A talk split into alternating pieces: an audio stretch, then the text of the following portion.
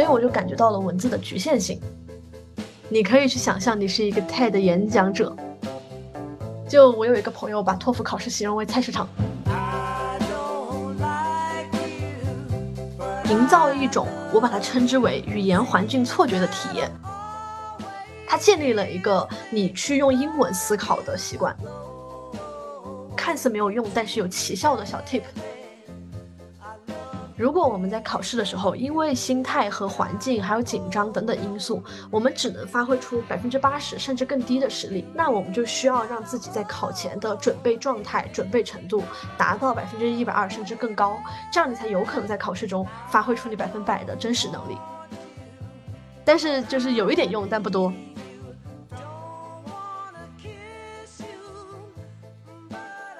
Hello，大家好，欢迎来到叽里咕噜豆米火锅，我是小豆米。这是一档和不同的朋友一起聊聊生活话题、奇思妙想的节目。我希望像煮火锅一样，和朋友们聊聊这个，聊聊那个，希望也能给你带来像吃火锅一样的快乐。这是我的第四期节目，这期节目比较的不一样，因为我要来试试一个人录一期单口的节目。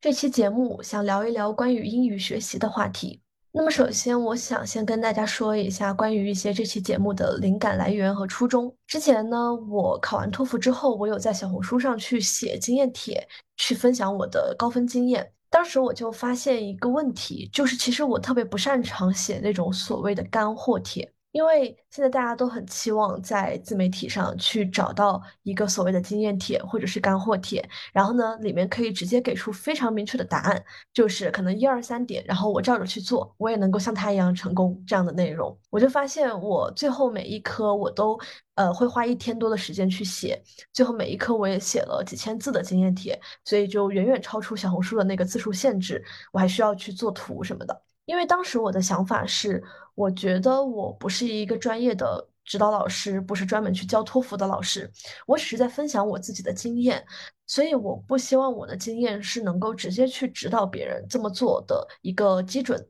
我更希望去分享我是怎么思考的，我为什么要这么做。这样的话，对于每一个不同的人，就是大家可能英语的学习的情况、目的、水平、程度都不太一样的人，他们都可以去看到我思考的这个过程，也许比单纯的经验帖更能够去帮到大家。所以我就感觉到了文字的局限性。这个也是因为我之前呃，其实也在学托福的时候很有感触的一点，就是。在工作之后再重新去学习的时候，我会开始去特别习惯于去思考。这个可能也是我之前工作的一些习惯带来的。包括像我讲这个经验，我也很想就是去不只是提供一个观点，我很希望去把它的来龙去脉，然后把它为什么，然后很希望它是一个能够站得住脚的观点，能够去适用更多的情况。所以这就是让我感受到了文字的局限性。从而想去录一期视频，或者是录一个音频，类似于像播客这样的一个渠道，让我去表达。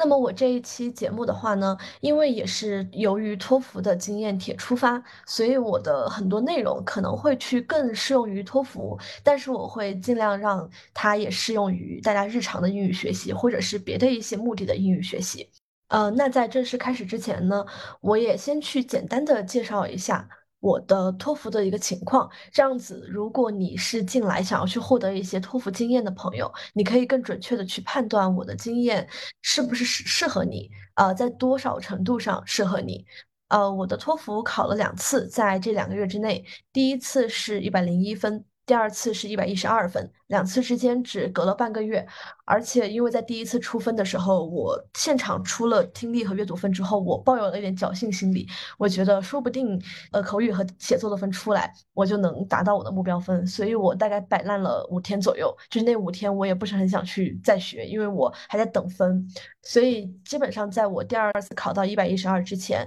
是只有十天的时间。呃，我个人会觉得我考到一百一十二是有一点点运气成分在的，但是我觉得我。确实是有能够上一百零五的水平的。如果你的备考时间也和我一样比较的匆忙，或者说如果你的基础本身还比较不错的话，那我觉得它是一个可以让你去比较稳上一百零五的这么一个经验或者是干货。呃，如果你想要去上一百一十分的话，有可能我的经验是不足的，或是或者说你在听的过程中，你有了自己新的思考和见解，然后你可以去想的比我更多、更全面、更厉害，那也不错。呃，然后呢，具体的托福分数，我的分数是阅读二十九，听力三十。写作二十八，口语二十五。呃，托福的考试每一科的满分都是三十分，所以最后总分是一百二十分。OK，这个是一个对于我个人的情况和录这期节目的一个基本的介绍。那么接下来我先去说一下我这一期节目是怎么样的一个展开的方式。首先呢，托福的考试是分为听说读写四科。那我相信，其实我们日常学习英语或者是任何一种语言，听说读写也是我们最常用和基本的四大能力。所以呢，这个是一个非常自然的一个分类方式。但是我们其实也可以去看到，我们在说听说读写的时候呢，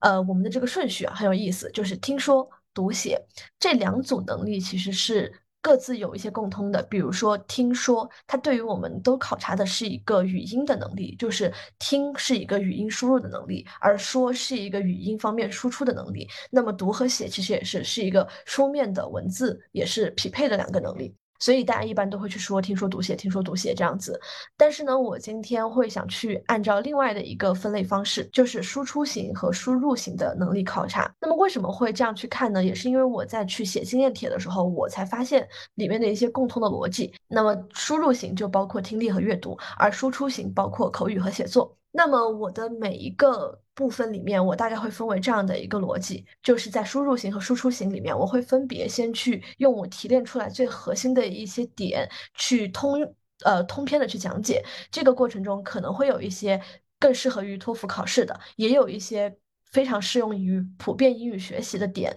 然后呢，在这一个部分的最后，我会把一些我没有办法纳入这个体系的一些零散的点，或者是我个人的一些小的应试技巧，放在最后去零散的去讲解。那么这一部分可能就会去更偏向于纯适合托福托福的应试备考。但是我也非常建议，如果你有时间的话，可以完整的去听，因为就像我最开始说的，也许我思考的这个过程，虽然它可能只适用于托福考试，但是对于听的你来说，可能会给你引发不同的思考，也许就能帮到你其他的语言学习方面。OK，那我们就正式的开始。首先呢，对于输入型的考试，为什么我们说听力跟阅读它是一个输入型的考察和能力呢？因为我们都是要去读一篇文章。或者是听一篇文章，然后我们通过做题也好，或者是通过我看我能不能读懂、听懂，去看我到底对于这个输入的信息吸收了多少。它是一个就是我需要去对输入信息做出反应的这么一个能力考察。在这个过程中，其实最核心考察的就是我们是否能够对输入的信息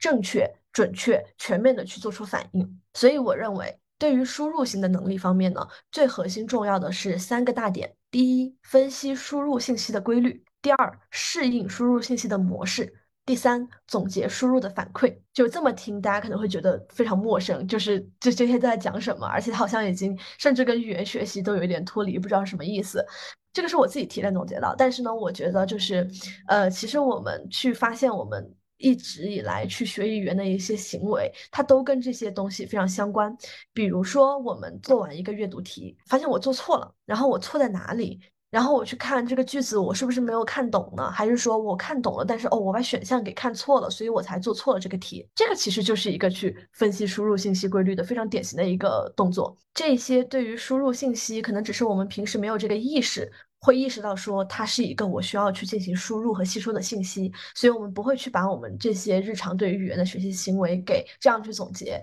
对，但是我这样总结只是为了去更好的去讲解我的一些思路。好，那么第一点也是我觉得最重要、最基本的一个点，是无论你是为了备考一个考试，还是为了去日常的学习，都非常重要的一个点，就是去分析输入信息的规律。我会分为两个方面，第一个方面的话呢，就是对于像托福学习或者是一些应试的考试；第二个就是日常的，可能更偏向于其他目的的一些语言学习。首先，对于像托福的考试来说，因为这是一个应试考试，呃，我可以非常肯定的说一句话：只要是应试考试，托福也好，高考，呃，四六级。雅思、GRE，他们都是一定会非常的有规律的，就是这个阅读的材料也好，听力的材料，它一定是有套路且有迹可循的。为什么我说的这么肯定呢？因为我们从出题者的角度来想，我们去设计的是一个标准化的考试，它一定要是标准公平，不能因为每一次难度不一样，或者是题型完全不一样，去导致这个考察的不公平。所以他们一定会去找同类型的文章，或者是去出同类型的题。对这个点，我觉得大家可能就是体会不会很深，因为这个其实也是我在备考过程中，由于我时间很紧，我不得不逼着自己去非常高效的去总结材料的特点，我才去发现的。那么接下来我就会去举一个特别具体的例子啊，我首先介绍一下，对于托福的听力来说呢，托福听力它是分为 conversation 和 lecture。conversation 的话就是会有两个人对话，然后你需要去听完这段对话，然后去选一些题。那么 lecture 就是你要去听一个教授讲的关于某一个学科的一堂课的一个节选，可能五五分钟左右，然后也听完之后去做题。对于 conversation，如果你是备考过托福的人来说，我相信大家都会有一些特别基本的规律的概念，比如说。一般都是一个学生和一个教授或者一个学校的职员去对话，那么这些其实就是我们无意中已经在总结的一个这个材料的规律。呃，很多人也会去分析对于 conversation 的一个规律，就比如说这个老师找来这个学生。或者这个学生去找了这个老师，他们要去共同讨论一个 A 问题，结果呢，两个人非常快的就把这个 A 问题给解决了，或者发现这个 A 问题无法解决，这个话题就过了。接下来他们就开始花很大的篇幅讨论 B 这个问题，然后讨论讨论到最后，老师非常建议学生去干 C 这么一件事情，就是这个就是其实你不需要刻意的去总结去。精读那个材料，你只要做过两到三篇，你就会有这个意识，发现哦，原来这个考试的这个题型的文章其实它是有这个套路在的。那么对于 lecture 来说，可能对大部分人他会更难一点，包括对我也是，因为我就会去发现，比如说这个 lecture 里面它会涉及到很多的学科词汇啊，然后我也会发现，比如说我对于某一个学科领域的东西就很陌生，所以就会导致我对于那一个类型的材料，我就会听得非常的吃力。那我同样也是去做了对于听力文章的总结的这个事情。那么这一点其实我觉得也比较去适用于你听别的材料啊，这个我后面也会说到。嗯，比如说对于托福的听力来说，我自己其实是在写经验帖的时候，我才重新去回看我之前的一些总结，然后我想把它试图去写下来，写成一个让大家非常的易读易理解的一个方式。然后我觉得这个过程其实特别有意思，因为。它大概每次只要你在做完题，花个一到两分钟的时间去盘一盘这个文章整体的逻辑，它甚至你不需要去说你要看得很懂，不需要去看细节，你就是去盘一盘这个文章的套路和逻辑，非常有意思的一件事情。啊，我当时在写经验帖的时候，我就举了三个例子，是我自己总结出来的一些对于托福的 lecture 文章的逻辑。首先，第一种特别典型的是生物类的文章，那么呢，它的文章展开方式很多时候会是这样的。首先，上节课我们讲了 X 生物的 A 特点，然后可能会讲很大很大很大一段。但是这节课其实我们要来说说它的 B 特点。很多科学家在以前没有发现，或者是不相信这个特点，因为什么什么什么什么。但在某一次的 C 这个实验中呢，科学家他无意中发现了这个事情。后来呢，另外一个科学家又通过了 D 实验，也证明了确实有这个特点。巴拉巴拉巴拉巴拉。最后这个教授会非常的可能带有一点调侃的说一说这个发现的未来应用可能是没有什么用的一个发现，或者说哎这个应用如果真的成真了，它可能会非常巨巨大的改变我们。目前的生活中的某一些应用，对，是这样的一个套路。那么，比如说像天文或者是地质类的文章，因为这些主题一般都是要去解决一些未解之谜嘛，所以它的展开特点一般是这样：X 的形成一直是个谜。然后呢，科学家一直会去持有 A 这种假设，然后会展开说一说这个假设其实有很多不合理的地方，或者有一些它不能解释的现象。直到最近呢，由于某一个证据的出现，让大家开始去考虑 B 这种假设。最后，教授可能会表达一些自己的观点态度，同样可能很 tricky。他既可能会去充满向往对这个新的假设，也可能仍然嗤之以鼻，觉得啊，即便是这个新的假设，应该也不能解释。这个地方一般就会考一个态度题。那么第三种就是一个偏文科类的，比如说艺术或者历史类的，去介绍一些艺术的流派呀，或者是一种艺术现象。那么他一般就是会去先说，呃，我们今天会以为这个形象、这个现象是这样、这样、这样的，但是其实在它刚出现的时候呢，它不是这样的。为什么呢？然后他就开始会去用两到三个历史的事件，会有两到三个历史的名人。围绕去展开去讲，在这个历史的长河中，它是怎么去演变到今天这个样子的。然后这个过程中，他会非常的注重去讲这些历史的人对于这个事情的一些影响。那么不同的人可能有不同的风格啊，不同的观点，从而去影响了这种形式也好，这种呃历历史现象也好。那么到最后，这种题目的考察特点一般就会聚焦在看你能不能去分得清呃不同的那些历史的人他们的作品是什么，或者是他们的观点是什么，以及他们对于这个东西的影响到底是什么。其实我就是觉得做完这个事情之后，真的挺好玩的。你们听完一次听力，你们就算是自己去听别的材料，比如说听 TED 之类的，也可以去试着总结一下，它也可以去锻炼你的一个提炼能力吧。我觉得。那么更重要的是呢，对于一个考试来说，你通过这个过程熟悉了这个考试材料的套路，然后会很利于你在下一次考试遇到的时候去预判这个考点和预判这个文章的结构，能够非常大的帮到你，不会听得那么吃力，因为你心里面会有一个底了，就是你听到他开始介绍 A 这个现象，你可能就会有一个警惕，说哦，他接下来其实会有可能一个对比出现，或者说会去展开介绍这个的细节了，然后可能会引入一个历史名人这些。些预判都可以让你去更好的对接下来会有的信息进行一个提前的一个消化吸收和准备。那么另一方面，对于一个普通的英语学习者或者是其他目的的英语学习的朋友的话，这一条其实同样适用，而且这一条其实我觉得是大家非常欠缺的一个意识。它可能不是一个方法，因为它没有一个共通的准则。就是我刚刚分享的那个部分，它只是可能仅针对于适用托福听力的 lecture 这个部分。但是呢，我是因为有这个意识，所以我会去分析这个材料的规律。我觉得，不管你平是因为什么理由去学习英语，或者是你不管是什么场合去用到英语的材料，其实你都应该有这样一个意识去分析它，去让自己去了解它的规律，从而去让自己适应它的模式。那么打个比方说，如果你是在工作中经常需要去用到商务英语，或者用英语作为主要的语言来作为你工作中的沟通的话，你就是非常需要去熟悉，比如说邮件、英语沟通和英语书面材料等展开的套路。可能对于像阅读的能力来说。也许你们公司的合同、你们公司的这种邮件的书面方式，它都是有一定的规律和一些准则在的。那么你去熟悉这些准则和规律，它也可以给你达到一个预判的效果。这样的话，你看到一篇哪怕可能有好几十页的合同，你不会觉得就是非常难去阅读，不知道从哪儿开始，因为你会知道啊，我们公司的这种材料，它其实都是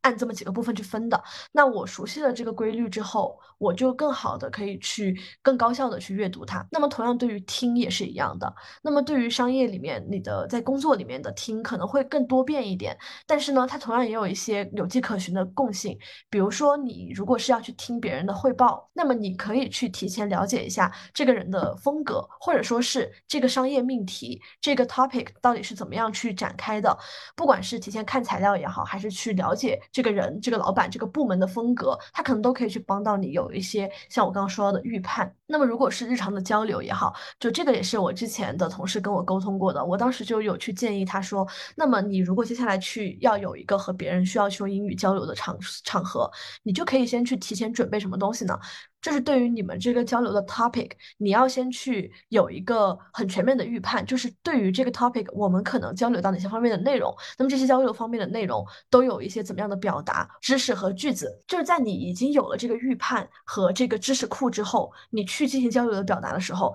它很大概率都会落在你已经准备过和已经。熟悉过的这个规律里面，那么可能有极少部分的情况，他也会去聊一些别的。但是总体来说，你还是可以去进行提前的准备，那就是去分析你的即将要输入的信息的规律。这个真的是非常的有用。然后就是对于普通的可能没有什么具体目的的英语学习者，当然这里我想说一点啊，就是。个人其实觉得，如果你没有任何的目的，或者你没有任何的应用场景，或者没有任何的考试的这种因素在的话，其实我是觉得你是比较难去坚持提高你的语言能力的。就倒不是说你一定要去报一个考试，但我觉得你可以给你自己的英语学习去找一个支点，比如说你这段时间你的一个目标到底是什么，然后你是为什么要有这个目标。那为了去解决你这个目标，你到底应该是去用哪方面的材料，你要用什么样的方式去训练，这些问题的答案才能够去接着来。当然，你也有可能就是完全真的没有任何目的，那也可以。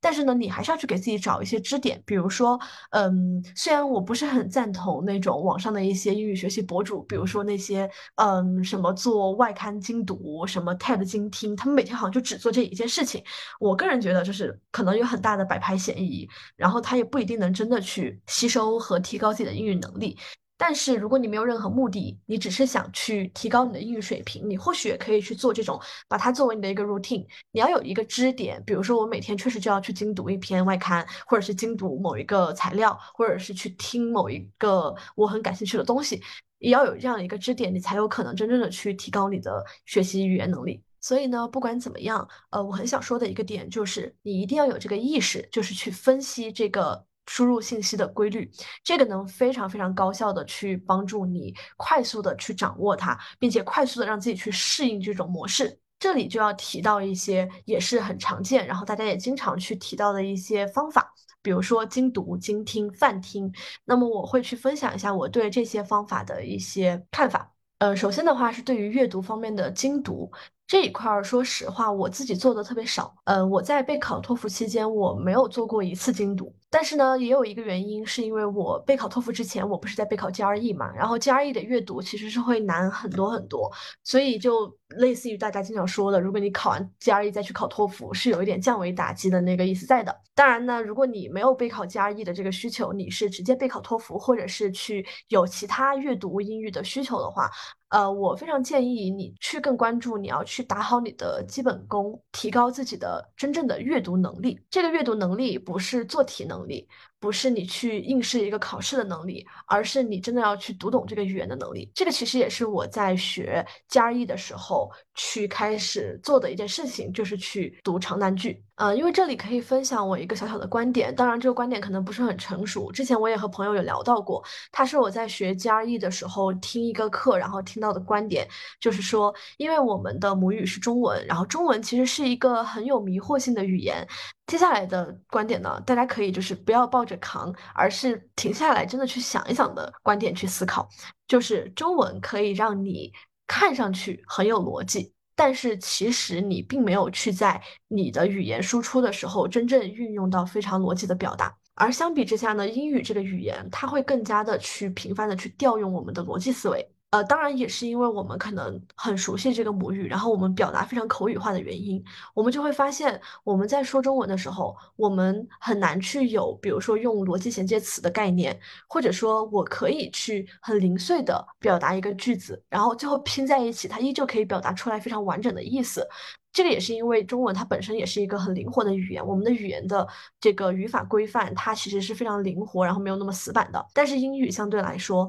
那么大家就会有一个感受，比如说你在你读长难句的时候，它经常是一个句子套一个句子，一个。主句套了可能好几个从句，然后好几个那种定语的修饰的从句全部叠在一块儿。就为什么他们会这么去干？就是因为他们在说这句话之前，其实就是你要想清楚你整个这一句话的逻辑，你才去说到底哪一个地方用修饰，哪一个地方要去我多用一个句子来做修饰，这些全都要在这个语言出来之前都要把逻辑想清楚。所以呢，这个是我们就是作为非英语母语者，我觉得要去克服的非常大的一个难点，就是我们要去适应这种长难句。所以我很推荐大家，就是不管有没有考试目的的话，你都可以去看一看长难句的一些教程，以及去让自己去读长难句。这个过程可以非常轻松。我推荐大家的做法呢，就是不要自己去买长长难句的那些教材来去看，那个很枯燥，而且也没有一个正确的引导。呃，你们可以去 B 站上去搜索一些那种长难句教程，但是不要去听那种。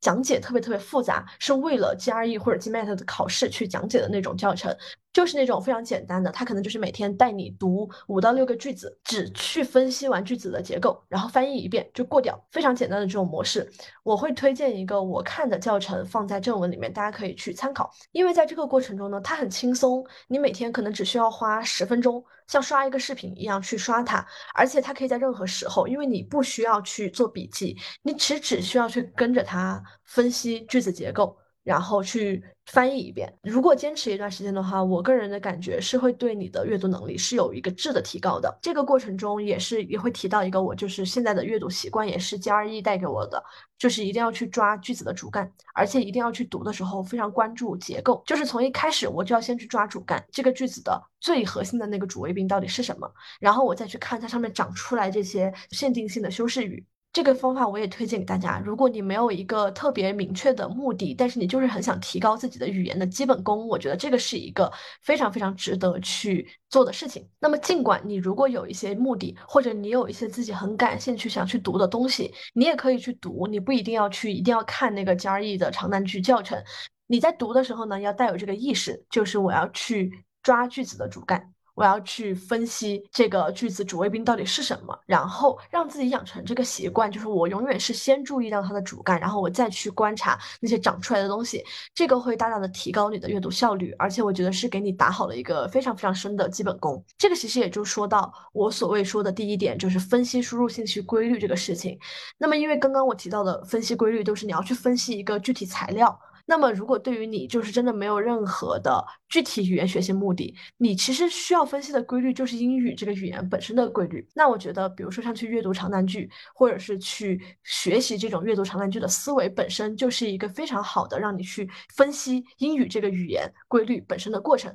它其实是一个基本功，是一个基石，是一个你要去阅读任何材料，我觉得都需要去具备的一个基本能力。那么接下来呢，我去想说一下精听和泛听。我的建议是，如果你是一个语言备考者，尤其是如果你时间很紧的话，我非常非常非常不建议你去做精听。就是你如果去网上去看那些分享精听方法的那些博主，他们分享那些精听的方法，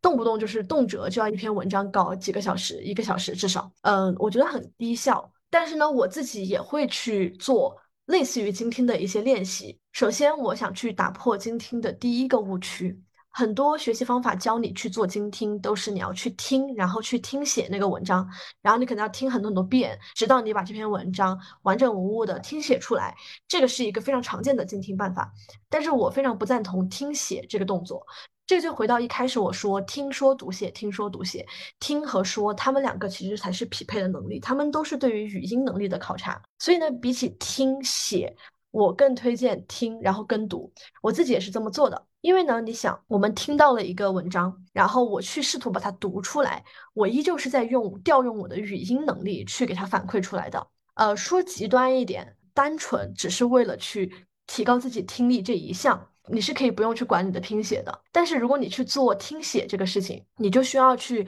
关注我是不是能够把这个单词拼对。这个其实就是对于提高听力这个能力来说，它就是一个无关且让你低效的一个行为。当然，不是说我们就不关注去那个拼写了，这个是另外的能力，它是在你去读和写的那个时候去锻炼的能力。但是对于听的话呢，我个人的感受就是，如果我听完，然后我能够去复述出来，一个是会对我们的口语也有所帮助。第二个的话呢，就像我说的，我因为是同样用语音的方式去反馈的，这个才能最好的去反映我到底有没有去听懂它。嗯，这个其实是大家可能不会去注意的一个点。如果我听。然后我给它写下来了。这个过程中其实是有可能你在用自己读写的能力去加工这个信息的。你听到了这个信息，然后你理解了，你的大脑里可能迅速调用你的积累，调用你的一些素材语言素材库，去把它转换成了写出来的东西。但是它未必能够证明你真的去从语音方面听懂了它。我们说听力，听力就是你其实是考察的是你一个听音辨译的一个能力嘛。呃，所以呢，如果我能够通过语音输出的方式去准确。确的输出别人刚刚语音输入给我的东西，这个才是最直接的能够去提高和证明你的听力这个能力的。接下来会去分享一个我在备考托福的时候所谓的精听的办法。呃，如果是备考托福的朋友的话，可以去参考我这个模式。那么如果不备考托福，就是想去提高自己的听力，然后去纯做精听的朋友，那么我同样也推荐你把写替换成说，但你可以去做的更细致一点，因为我这个可能会比较粗糙一点。呃，首先呢，我第一遍会不暂停，也不看文本的去跟读，就是我就放着那个完整的音频，然后让自己大概就是慢半拍的一个程度去跟着读。你肯定会读得很乱，你肯定会说得很乱，因为你又要一边去听，一边去呃说出来。然后第二遍呢，就是我听完一句，让自己暂停一句，但是呢，我依旧不让自己看文本去跟读。你可以在这个过程中去发现，可能这个句子我听的是很懂的，我可以完全的复述出来。但有一些句子其实我可能会比较困难，你就可以更好的去发现你到底没有听懂的点是在哪里。那么如果到这一遍，我基本上就可以全部完整的跟下来，没有什么我没听懂的句子的话，我就到此为止了。那如果我还是有就是没有特别听懂的部分，我就会再进行第三步，就是不暂停。但是允许自己放着文本去跟读，这个地方为什么就是允许自己看文本呢？我没有暂停的话，所以其实我还是必须让自己去保持一个慢半拍的这么一个反应速率去跟。其实本能的调用能力来说，我还是主要在调用我的语音能力的。但是我如果实在是没有跟上的或者没有听懂的，我才会去看那个文本。这个也可以让我很好的去发现我到底是哪些部分我会想去看那个文本。对，所以这样的一个模式，而且我也不是每篇文章都进行，我只会针对那种我基本上。一篇文章做题的时候，我几乎没有听懂，或者是只听懂了百分之二三十，整个结构很混乱的文章，我才会去做这个精听，就是主打一个高效，因为我的备考时间很紧嘛，所以大家可以去参考这样一个节奏。如果你是一个日常英语的学习者，它很适用的一个范围就是你可以非常随时随地的做这个事情，非常灵活。因为你不用找一个地方准备好纸笔，坐下来去准备听写，你甚至可能在走路的时候，你就可以去跟读，小小声的，然后去做一个这样的反馈，也是有效的。那么这个灵活带来的就是你会更加的去关注你听的能力，而不会被其他的因素去影响，或者是拖慢你的效率。那么这个地方，其实我也很想提一下，就是关于泛听这个事情，因为我个人是非常非常不赞同泛听，就是所谓的把一个英文材料当成一个 BGM 放着，然后我觉得我就潜移默化的接受了他的熏陶，我就觉得我只要坚持很久，我的英语提高就呃我的英语能力就有提高。大家就可以先去想一个场景，就是你在听中文播客的时候，如果这个播客它是一个内容紧密。然后里面都是一些知识性的东西，然后一环扣一环的密集的知识。你如果在一边做别的事情一边听的话，你能吸收多少？你可以问一问自己这个问题。比如说像我最近听 Melody 的《纵横四海》，它的内容都是那种就是非常密集，而且需要一环接一环逻辑的推导的嘛。我就发现我就是不能在拼图的时候去听它，我最多只能在散步的时候听。这样子的话，我还是有很大的心思和注意力在给听这个播客的。那么同样的道理，你就想。听中文你尚且如此，当你在听一个英文材料，如果你的语言基础不是说已经到了听英文可以跟听中文完全一样的情况下，最大可能的结果就是你既没有去提高你的语言能力，也没有去对你听的东西真正吸收进去多少。我觉得这种泛听就是所谓当 BGM 式的这种泛听，就是一个非常典型的虚假努力。但是这里呢，也有一个概念，就是并不是说，如果你只是一个日常的英语学习者，你可能只是想看一些美剧、看一些英语的电影，你就完全不会有语言的提高，也不是这样的。因为我刚刚说的那种是说，你把一个英文材料放在那里当 BGM，你其实是完全没有走心的。但如果你哪怕是在看一个美剧，你其实还是有走心的成分在的，至少你会记住这个电影的内容。与此同时，你的语言。就是还是有一部分的接收在的。那么举一个非常典型，我觉得特别神奇的例子，就是我因为在备考托福的时候，我会把我自己的电子榨菜全部调成英语的语言，所以我就只会让自己去看《老友记》。然后因为《老友记》我也看了很多遍了，其实今年应该是我大概可能看第十遍，我也很熟悉它，所以我会把它有一点当做 BGM 一样放着。但是我同时因为这个剧情的吸引人的程度嘛，我还是会去看它的。所以我还是会去记住一些东西，这个点我是怎么去体会到的呢？因为我在看《老友记》的时候，我有一个特点，就是我很喜欢去进行一些随机下意识的跟读。这个就是像我刚刚说的，其实是一个原理嘛。我听到了一个东西，然后我用语音的方式同样去反馈出来，其实我会更容易在语音这个上面去掌握它。但是这个跟读，我觉得大家不用特别的严格去说，我今天要去看一个美剧，然后我的目的就是去学英语，所以我要去逐句跟读，这样也没有必要，而且也丧失了很多我们就是看剧的快乐。我之所以喜欢跟读呢，其实我大。大部分时候，我也只喜欢去跟读一些他们非常有特色的语言，或者是我觉得这一句台词它太妙了，我就下意识的想去重复一遍。比如说像 Ross 的台词，他讲话就是很有特色嘛，所以我就很喜欢去跟读。呃，在他第五季，就是 Ross 特别惨的那一季，因为在婚礼上说错了台词，然后没有结成婚，然后呢又被公司放了长假。当时他就说到他放长假那个地方，因为 Joey 就说他失业了。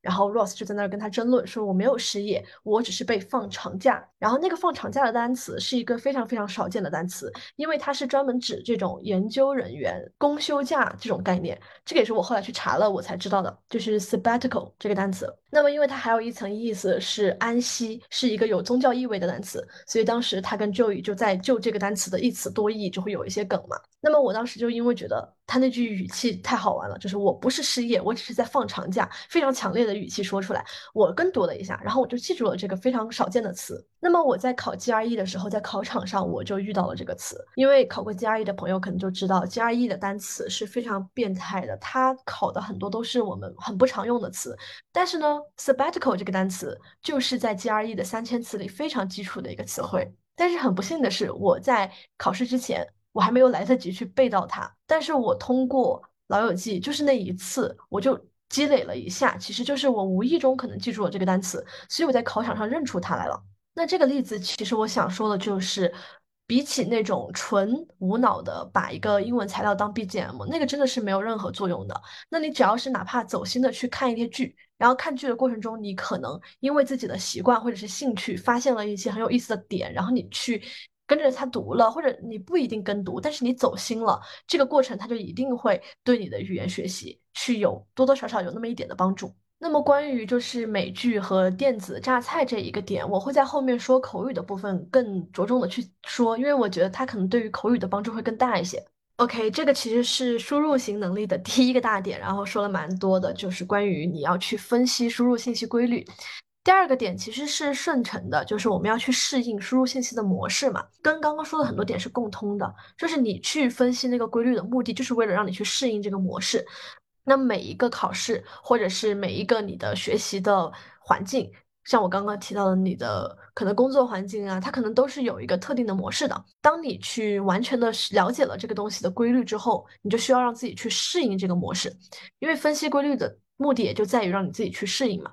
那么对于这个适应的部分的话呢，因为它呃，因为我可能能分享的更多会是跟托福直接相关的，所以我会放在输入型这个部分的最后一起去说。第三个点就是去总结我们的输入反馈，为什么会有这样一个点呢？那么回到我们说输入型能力的一个概念，就是每一次我们再去听到或者是看到一个信息的时候，我们都在做出反馈嘛。这个反馈可能是正确的，可能不全面，也可能不是很准确。那么，我们为了让自己去能够更好的去适应这个输入，而且能够对输入进来的信息做出非常准确的回应，其实我们是非常的有必要去分析一下自己的一个反馈的。那么说直白一点，就是我会去建立自己的一个错题库，我会去分析我自己到底是为什么。这个题做错了，背后的可能就带来的是我为什么没有听懂，或者是我为什么没有看懂，或者是我为什么听懂了，我依然会判断错误。这个是我自己觉得非常有用的一个点，就是我会在备考托福的时候去建立我自己的听力阅读错题库。那么我的做法呢，是会用 Excel 来列出这个错题的来源，然后它的题型。和话题的分类，以及我自己根据我自己的经验习惯理出来的一整套的错音机制分类。那么这个部分的 Excel 截图我会放在正文，大家听到这里的时候可以同步去看，然后看一看我的一个分类，可以作为你的参考。首先，对于题型，基本上呢就是会去依照常规或者是官方的一个分法，这些都是非常常规的。然后你如果是要去备考一个语言考试，我觉得都是最基本的，你需要先去了解的东西嘛。那么关于错音的分类。这个点其实就是我们总是说，你做完题你要去做复盘、做分析，但是很少有人会知道说，那我到底该复盘些什么，我该分析些什么？我的这一套错题、错音分析机制，其实我觉得就是一个很好的 guidebook，就是让你去知道，我可以去匹配我到底是错在哪里。比如说，对于听力来说，我首先会分为听的原因跟做的原因。对于听的原因来说，第一是我可能全文的结构我都没有听懂。所以呢，我整体是没有概念的，是一个结构的问题。那么对应的解决方法，可能就是我前面提到的，我需要先去分析规律，我对于这个材料的结构的熟悉程度需要去提高。那么第二，可能是定位不准确，所以我没有捕捉到记忆，没有没有捕捉到考点，没有记忆，这个可能就会反映成，比如说我做这个题的时候，我大概知道，哦，他讲了 A 这个现象，但是我记不得 A 这个现象下面到底有什么了。那么第三就是我的细节信息抓取的不完整，这个可能是刚刚那一点的更细的一个分类。比如说我听到了这个细节，但是这个细节里具体的那么两三个小点，我就是 lost 了。对，然后呢，第四个就是可能原文理解错误，就是我都听到了，但是我理解错了，我可能听漏了一个很关键的语气词，所以我可能理解反了，这个就是听的错误类型。然后呢，做的话，我就会去分为是我的题干没有读懂和审清。那这个错误其实就是它很常见，而且大家就会觉得说，哦，我应该也不会犯这样的错误吧。但是如果你把它列出来，而且你去做这个统计和分析，你就会才知道自己真的会不会犯这样的错误。有可能你会发现，你自己确实不会犯，但是你至少知道这是一个你复盘的一个需要考虑的点，就是我们要先去主打一个全面嘛。那还有一种可能就是你会发现，原来我听是没有大问题的，我大部分时候都是审题审错了，这也非常有可能。然后第二个就是选项的理解出错，或者是选项的比对出错，也是同样的道理。那我在备考的初期，我基本上是每一篇做完，我都会去做这样的一个分类。那基本上经过一周，我其实就可以去看见我基本上一个错题的来源大概是怎么样的，然后呢，可以去针对性的有一些改进，或者说它可以指导你的一个备考策略。因为比如说有一些，只要你发现了这个错误，就是非常好去解决，非常快速就能够解决的事情，那我就可以去迅速的把它解决掉，然后让它不再成为我拿分的一个阻碍。那么以上就是我对于输入型，就是以听力和阅读为主的能力的一些很有体系化的分享。接下来就是会有一些关于听力和阅读，我暂时没有办法放进这个体系，可能是一些小 tip。或者是一些很针对托福的点。那么首先的话是听力，听力的话和阅读，我都想先说一下我的一个备考的情况。这一部分就可能比较适用于去备考托福的同学。我只用 TPO，而且我只做了它改后改革以后适用的二十七到三十以及四十一到五十四套，不是很多，因为我的强度其实也不是很大。我的强度大概是在第一次考之前，每一天让自己做一篇阅读，然后一到两篇听力。所以 TPO 对我来说就是很够了。呃，之前我在分享经验帖的时候，有朋友在评论区有问我，就是关于要不要用真题，然后就是真题和 TPO 的难度，感觉真题会更难一些，做 TPO 会不会不够？呃，我想分享一些，就是我关于就是真题和 TPO 的一些想法。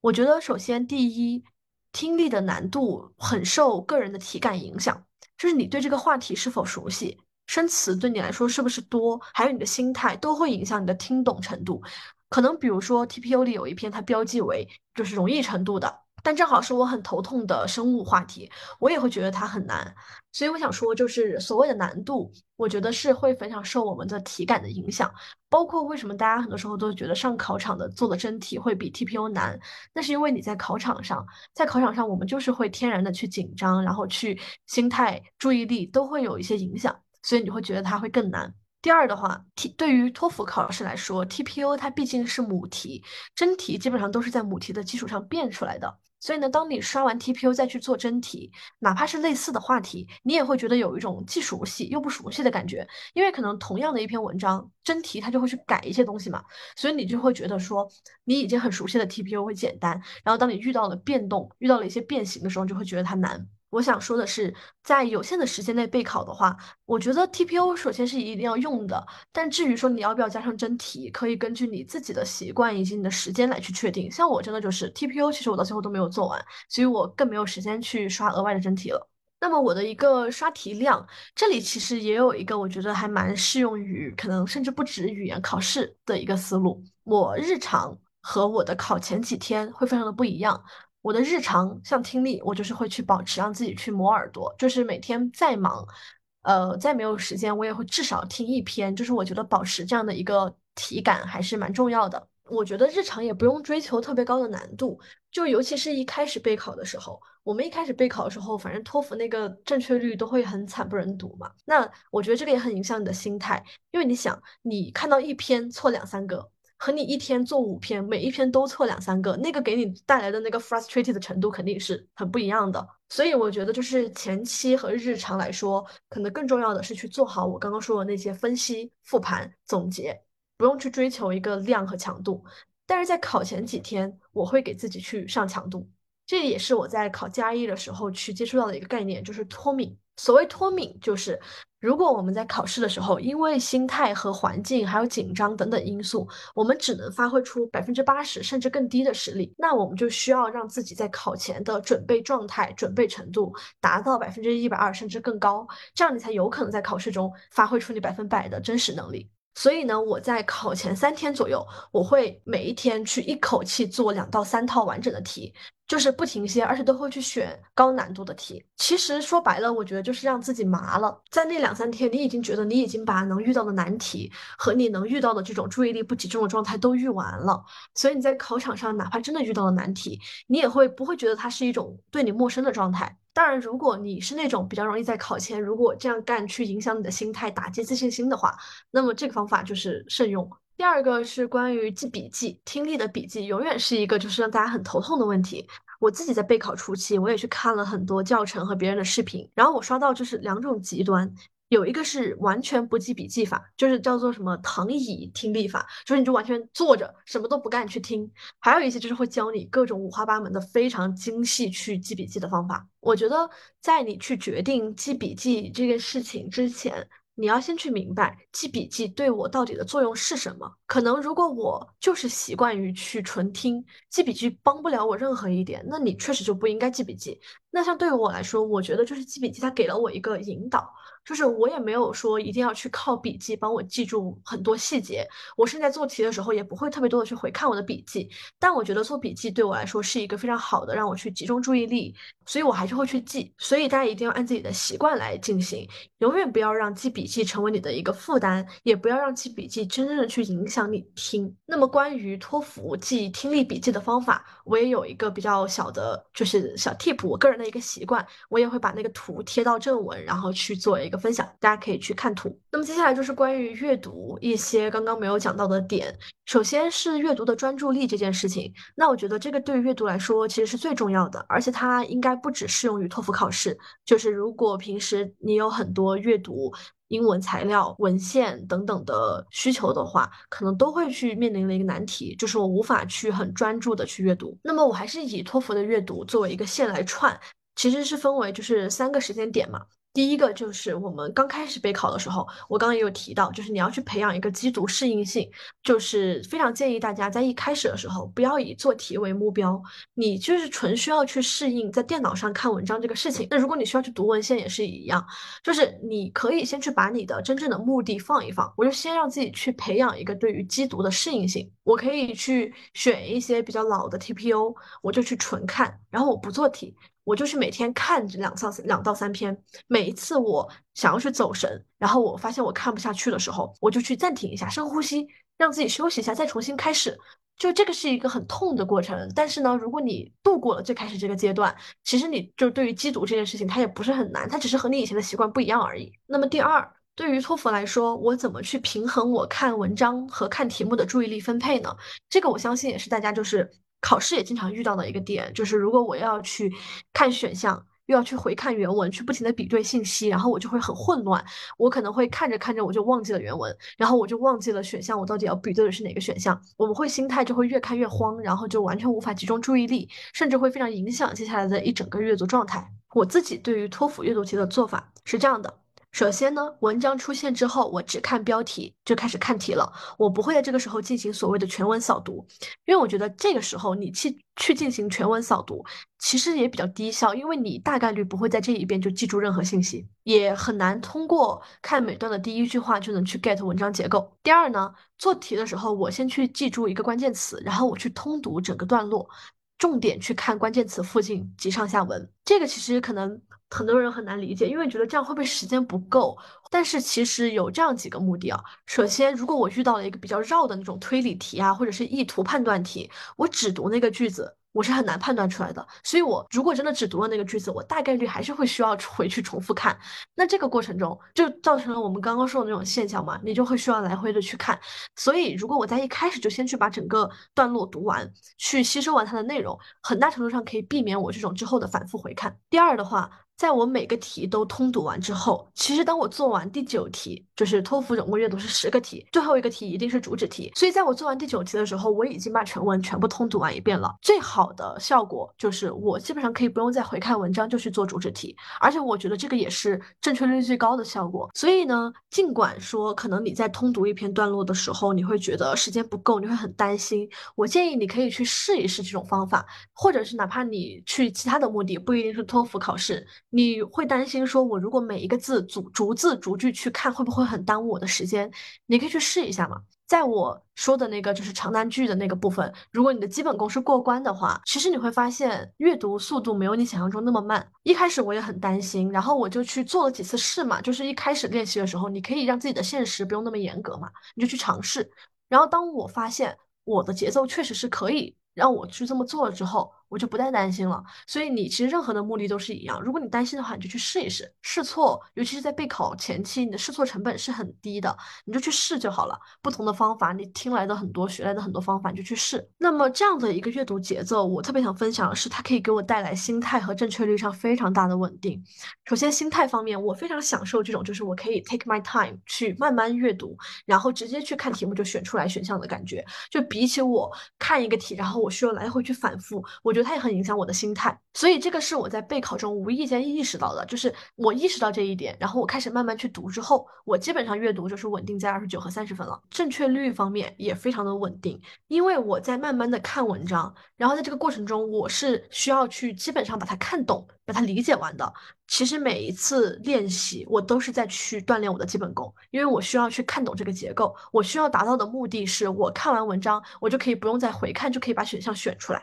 所以呢，一旦我真正的看懂了内容本身，而不是只捕捉到相关的一些细节，我就可以去非常大的提高我的阅读能力。而且也可以去对这个考试的规律有更深的了解，比如说我就更容易去识别出那些干扰选项的错误是怎么来的，它一般是怎么去设置的。那么第三个就是说，真正考试的时候怎么去抗干扰。这个点就是其实比较 tricky，我觉得没有太大用，但是很有意思的一些小点。如果你是一个备考托福的选手，你可以去参考。因为托福的考试它是这样的，就是大家都在说口语，然后都是在一个考场里面戴上耳机，然后就开始说了。就我有一个朋友把托福考试形容为菜市场，非常的贴切。因为就是可能你在做听力的时候，就有人已经开始说口语了，所以你一定是需要去有一个抗干扰能力的。我首考的时候很明显，因为我开始阅读了，但是还有很多人在试音，非常影响我那个进入考试的状态和集中注意力。所以我第一次考试其实就是阅读也没有发挥的特别好。所以呢，我有一些比较奇特的建议，但是可能适用程度不是很高。比如说，第一呢，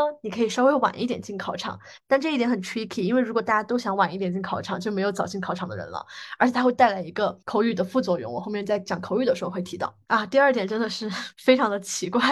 我是在第二。次考试的时候发现的，如果你是一个长头发的女孩子，而且你可以习惯于就是披着头发考试做题的话，我建议你在刚开始去考阅读的时候。你把你的头发先放在耳朵旁边，然后你再戴耳机，这个其实就是你自己人工给自己制造了一个白噪音。因为我们就是知道嘛，在生活里面，你的那个耳朵如果是有一个东西遮着的，那你如果耳朵里面有一点很微小的声音，它都会被放大嘛。就是，所以就是你在这个时候，你可能动一下，你的那个头发和那个耳机摩擦的声音就会很大，去帮你盖掉那些适应的人，非常奇特。这是我第二次考试坐在那里等解锁的时候想出来的，我都不知道我怎么想出这种奇招。但是就是有一点用，但不多。然后就是听力前记得要把头发别到耳朵后面再重新开始，不然那个噪音就会影响听听力。第三个我觉得是唯一有用一点的，但是可能很需要一个长期的积累，就是去进行刻意的抗干扰练习。我在首考之后，因为就是发现了这个问题嘛，我就痛定思痛，让我的朋友在我刷题的时候。开会、讲话、打电话，事实证明非常痛苦。就是我到最，我就试了那一次，因为很痛苦，真的没有办法集中注意力。但是我觉得，如果你的工作环境或者是你的学习环境是这样一个长期的状态的话，你可以去长期的去坚持和尝试，我觉得应该会有很突破性的进展。最后一个关于阅读。也是一个其实跟机考性的阅读适用的，我觉得也很奇特。它就是我总结为一个看似没有用，但是有奇效的小 tip 啊。这个点同样我也是会放一张图在正文，我的小红书里也有去详细的图文去解释这个点，所以这里就不多说了。OK，那接下来我们就到了输出型考察，然后我相信这个也是可能很多就算没有一些备考需求的朋友可能会更常用的两个技能，就是想去提高自己的口语和写作的技能。对于输出型的考察来说，我觉得就是最重要的就是我们要有话可说，或者是有话可写，我们的内化是非常重要的。就是积累，它固然很重要。比如说，我们经常会在网上看到很多人去分享自己的口语素材啦、写作素材，你去背记、去积累固然很重要，但是要真正的能够把它变成能够为我所用、我用起来顺手的材料，内化这一步非常的关键，它才能够真正的让你有话可说，而且说的很自然。对于口语和写作，就是他们的总的思路是很一致的，但是具体的做法也会有些不太相同，所以我在这个部分我就会直接分为口语和写作呃分别来说，然后也会。有一些可能更适用于托福，也会有一些对于任何目的的英语学习者都比较适用的 tip。那么我刚刚说了，就是内化是最重要的嘛。然后如果对于你是有一个很明确的考试目标的话，除了内化，还有一个非常重要的就是纠错意识。这个我也会在口语和写作分别展开说的地方都会去提到。首先，对于口语，大家就是很关心的就是我如何才能有话说，我要如何才能说的自然。那么我有两大类的方法，第一大类呢是正儿八经的，就是去让你如何去内化内容的方法；第二大类是一些乱七八糟的方法，我觉得还蛮有意思的，想跟大家分享一下。那么首先正儿八经的方法就是。如果你是去为了备考一个考试，比如说托福，那么我相信你去小红书、B 站打开，呃，去搜索托福口语语料素材，会有很多很多结果。因为很多机构或者是一些大佬，他们都会去分享自己的语言素材库。但是呢，我的核心观点就是，你其实需要去建立你自己的素材库，你要去学会内化吸收，而非简单的背记和套用。无论是语言观点，就是你说话的内容。到你说话的习惯，就是你的语言、你的词句，都需要建立一套自己熟悉而且用起来非常顺手的内容。那么接下来我说的方法可能会很针对于托福这个考试的应试的技巧，但因为托福也好，雅思也好，他们的口语的主题其实都，呃，我个人觉得还是蛮日常化的，而且它基本上能够覆盖日常和你的学术很多讨论的范围。所以如果你能把这些语料的素材准备的很好的话，那我相信你如果真的是需要在学术和日常生活中使用这门语言，其实也可以很大的去帮助帮助到你。那么如果你是为了在工作中去使用，其实也是。同样的概念可以去参考接下来的做法。首先呢，对于观点理由，就是你说话的内容部分，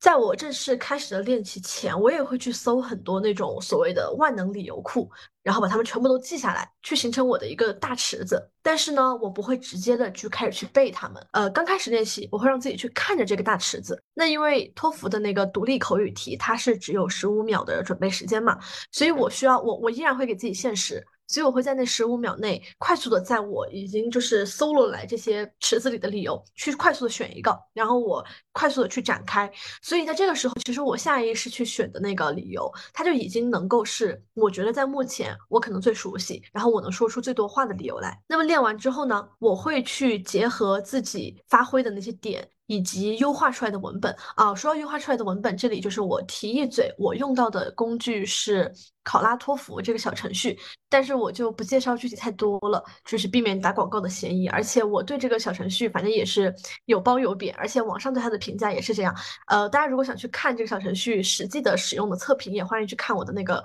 文字版的经验帖，我就不在这里多说了。我就会去结合我自己发挥出来的点，以及那个 AI 给我去优化出来的文本。选择一些在这个理由下，我这次用到的一些理由展开方式都记下来，然后作为我自己的素材库。然后呢，我会马上再去反复的练习这个题，在练习的过程中，尽量让我刚刚去记住了这些点。这个过程中，其实就是因为我已经马上去重复说过、练过了，而且它本来很多点可能就是我自己想到，只不过我可能利用一些工具去帮我优化的语言，所以我会非常容易的去记住这些观点，而且会去让自己去适应这种语言的展开方式。所以我的经验就是，不太需要去花太多的额外的功夫去背记它，我就已经把它们内化化成我自己的素材库了。当然，这里需要结合一个就是乱七八糟的一个方法，是我在后面会说到的。那么，在我下次遇到的时候，我还是会去可能用这个理由，然后我就会去可以更快速的展开。那么，经过一段时间的积累和这样去做之后呢，我就会发现那个大池子里面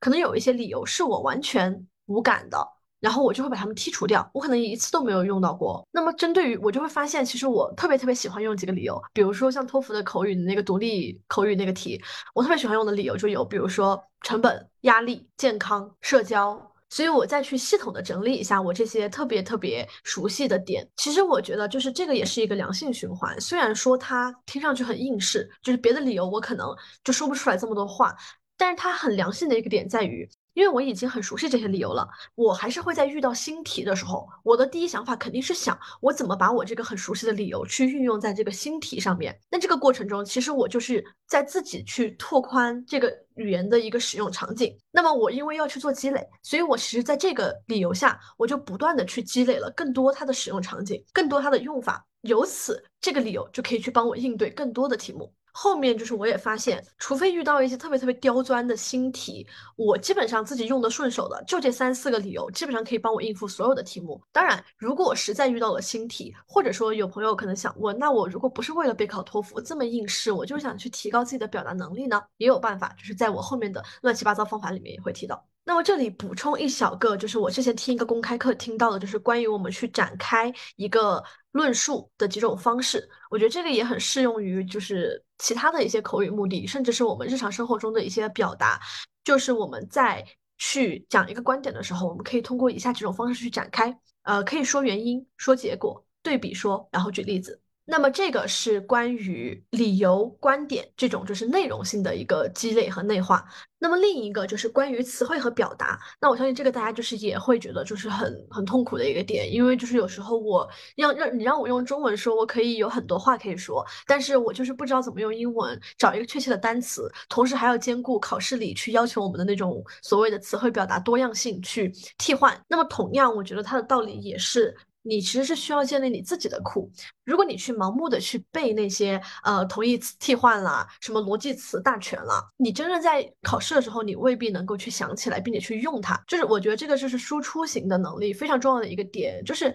你可能背了很多东西，但你这些东西是不是都能拿出来马上就用？这个是非常关键，而且也是可以去拉开差距，并且真正去证明你的能力的一个点。因为输出肯定是先需要输入嘛，我们每个人可以输入很多很多东西，但是把输入转化成输出那一步，就是一定是你自己需要去结合你的习惯，调整为你自己真正能够去用的点，这个才叫输出。词汇表达我也会分为就是两大方面，一个方面是一些基础类的词汇，这个基础类的词汇对于考试来说，它基本上其实就是包含呃逻辑词。因为比如说，你总得会说一些除了 and 和 but 表达并列和转折的连接词。但是呢，如果是对于应付考试来说，我的建议是你也不用特别焦虑这个所谓的词汇多样性。词汇多样性，我觉得就是有一个误区哦，大家就是不是觉得一定不是说我背的越多越好，因为它的这个多样性是你自己和自己比，呃，就是在你自己说的这一段话里，或者是你自己写的这篇文章里，你自己做到多样性就可以了，就是你自己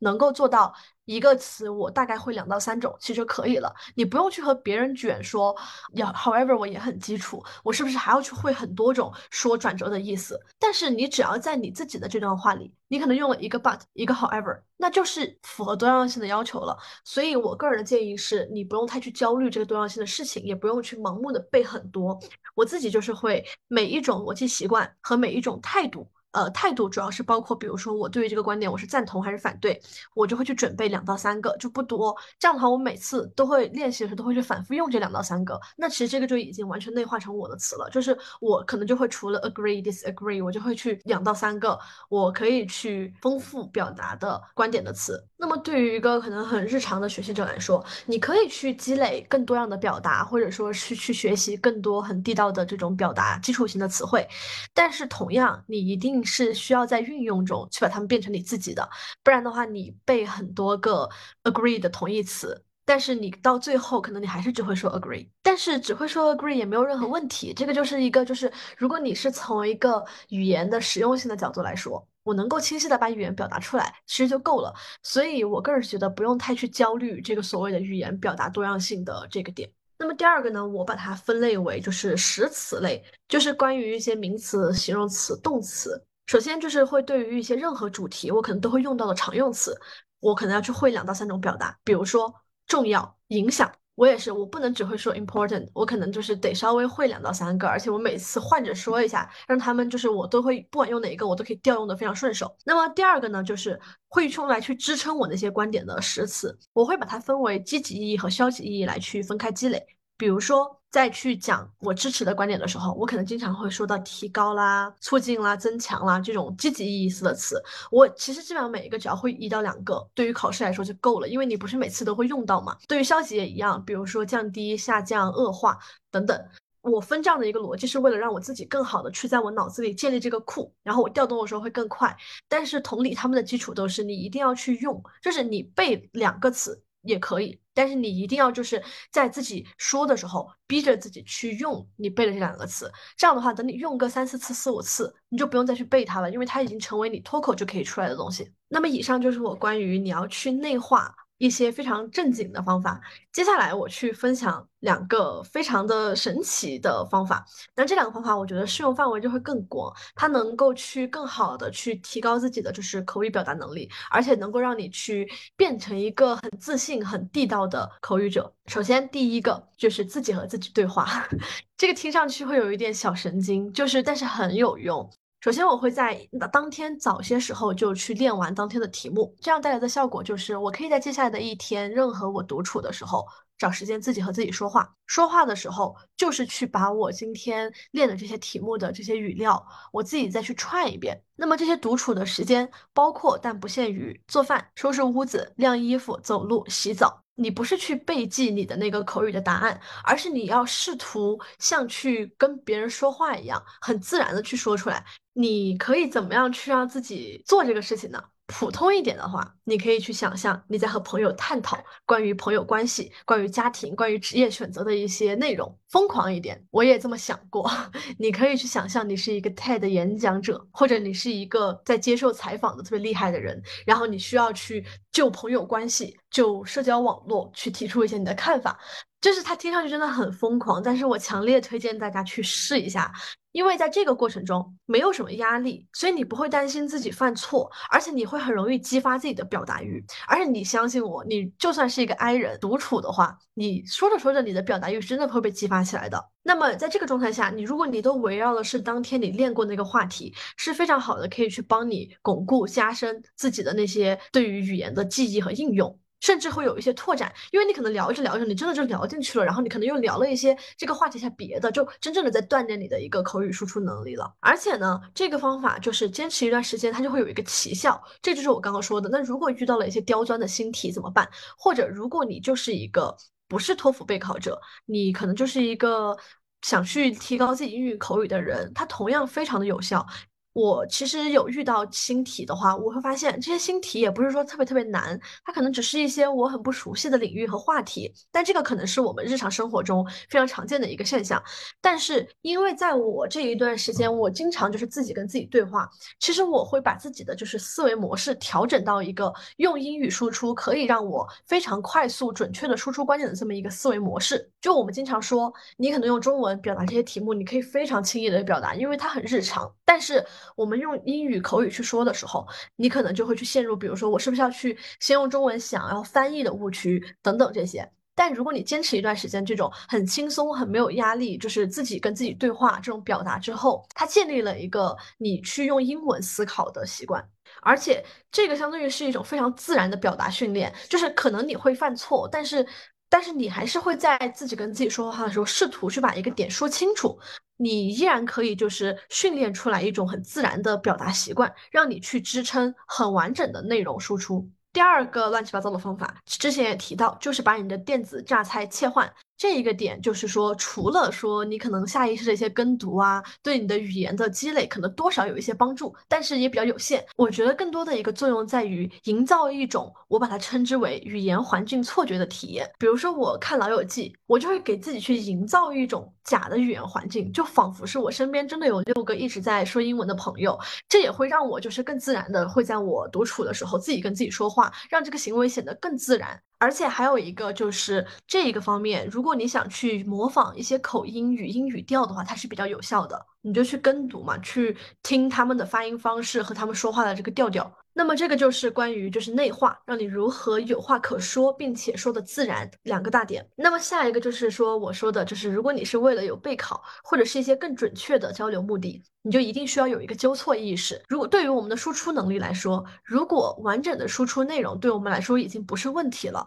我们会对我们输出的东西非常的自信，因为我觉得啊，我已经能完整的说出一大片东西了，我很厉害。但是我们就会忽略，其实我们在这个过程中可能会犯很多细节的错误，是那些我们说的时候、写的时候完全意识不到的错误。所以，对于就是这种输出型的能力，去培养自己的纠错，去逼着自己回看自己的输出内容是非常重要的。那么这个点我也推荐给大家，就是关于口语的一个，我把它叫做三步循环法。我觉得如果你是对于备考，会给你带来非常非常明显的质的提升。如果你是一个普通的英语口语学习者，你想去提高自己的口语，你不管说什么内容，你也去进行这样的一个复盘，也会对你有非常大的帮助。这个东西的根本在于，我要去录音，我要去回听自己的录音，这个是一个非常痛苦的事情。就是我相信大家都会觉得说，回听自己的声音是一件就是很尴尬的事情，而且你还要去给自己找错误，这个行为是会有一点痛苦。但是呢，如果你想要你的语言表达更准确、更完善，一定要去做这个事情。所以呢，在回听录音的时候，我们怎么去听呢？第一遍只听内容的问题，我忽略我的所有的语法错误，我的所有的就是语音的问题，我只去像听这个内容去挑刺一样听，我是不是展开的很清楚？因为你有可能在用英文这个语言去思考的时候，你觉得你分了两个点，然后逻辑很完善。但其实你的那个逻辑是一团糟，所以你回听的时候，你就可以去发现，说你是不是有这种一句话来回讲啊，以及到了后面一点，可能这种问题少了，但是你依然会发现你的这个展开是很有问题的。比如说你用了说原因这个方式去展开，但是你的那个原因其实没有很匹配，类似于这样的问题。我觉得跟我现在做播客也是一个道理，就是呃，因为我一开始也特别不想去回听自己的声音，但是我要剪辑嘛，就逼着自己去，必须要去听。那这个听的过程中，其实是一个很好的复盘机制。因为对于说中文的我们来说，我们就更会觉得说，我们说中文有什么问题？我们说中文还会有问题吗？听的时候，我就会发现，哦，原来我这么喜欢就是重复的讲一句话，这一句还在讲一个音位，结果下一句接着根本不是一个理由。这个也是一个道理，就是我们一定是要自己去回听。我们才有这个去复盘和发现错误的空间。那么，对于像托福的综合口语来说，这个回听也可以去帮助你比对一下，你对于听力和阅读材料的那个细节是不是踩全，然后那个例子的展开是不是说得清楚。那么，如果你是一个自己去想要去练习口语表达，那我相信你肯定也会有一些材料的基础和参考嘛。那么，你也可以去通过回听判断一下自己说的这个内容是不是还有改进的空间。第一遍就是我们只听内容，第二遍。我们只听语音语调停顿的问题，就去看一看你是不是有注意停顿、抑扬顿挫。然后，如果你有去想要去模仿一个口音和一些语调的需求，你是不是有做到那个发音方式和这个说话方式的转换？第三遍只听语法表达的问题，就是去记下你的语法错误和用词不当的问题。我们其实会有很多那种你不经意的错误，非常容易犯，比如说单复数啊，那个现单三不注意。时态乱用，然后 he 和 she 就是会混用，他们都非常的常见，而且很大一个就是我们会犯这些错误的原因是在于我们在走没我们在说的时候没有走心。或者说，至少说，我们没有把足够的心思分到去注意我们的语言表达上。但这个也不是说我们不想去注意，而是我们在还需要去关注内容、停顿等的情况下，我们确实就是没有办法有足够的精力分给我们的语言表达。那么，我建议大家可以去尝试一个一天一语法问题的一个方法。比如说，我今天的练习，我不管我练多少题，练什么题型，我今天对于语法这一块儿，我只关注一个目标。比如说，我今天是复数单。复数日，明天是我的现单三日，后天是我的时态日，大后天是我的人称日。那么在今天我去听我自己语法表达问题的时候，我就只去看我是不是注意了我的